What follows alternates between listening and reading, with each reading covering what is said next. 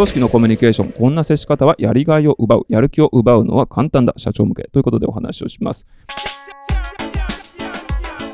組織のコミュニケーションではいかに社員、部下にモチベーション高く働いてもらうかがポイントになります。その際、部下や社員の仕事をよく見てあげるということが必要。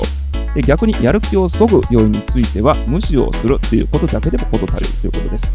行動経済学者で有名なアメリカ・デューク大学のダン・アリエリー教授の実験。ランダムな文字が並んだ紙の上に同じ文字が並んでいる箇所を見つけて、こことここだなというところを見つけてチェックをしてもらう。1枚終えたら2枚目をより少ない金額でやってくれるかどうかを尋ねるということを繰り返す。そして、それを3つの条件下で行った。1つ目、被験者が作業を終えたら実験者がチェックをするという。えー、上から下まで、えー、じーっと凝視をして、で、あ、OK ということで、えー、横にある紙束に、はいと乗っける。えー、条件の2、実験者に無視をされる条件。被験者が作業を終われば実験者に、はい、どうぞ、えー、お願いしますと渡す。で、実験者は紙を受け取った後に確認をせずに紙の横にある紙束に載せると。これが条件の2、つまり無視をされるということです。で条件の3、実験者がシュレッダーにかける。無視をするだけじゃなくて、シュレッダーにかけると。被験者が作業を終えて、実験者にはいどうぞと渡したら、実験者はすぐにそれでガリガリガリ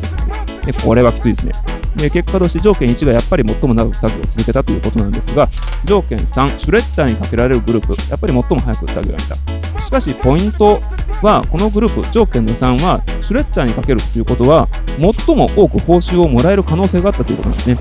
で、これなぜならばですね、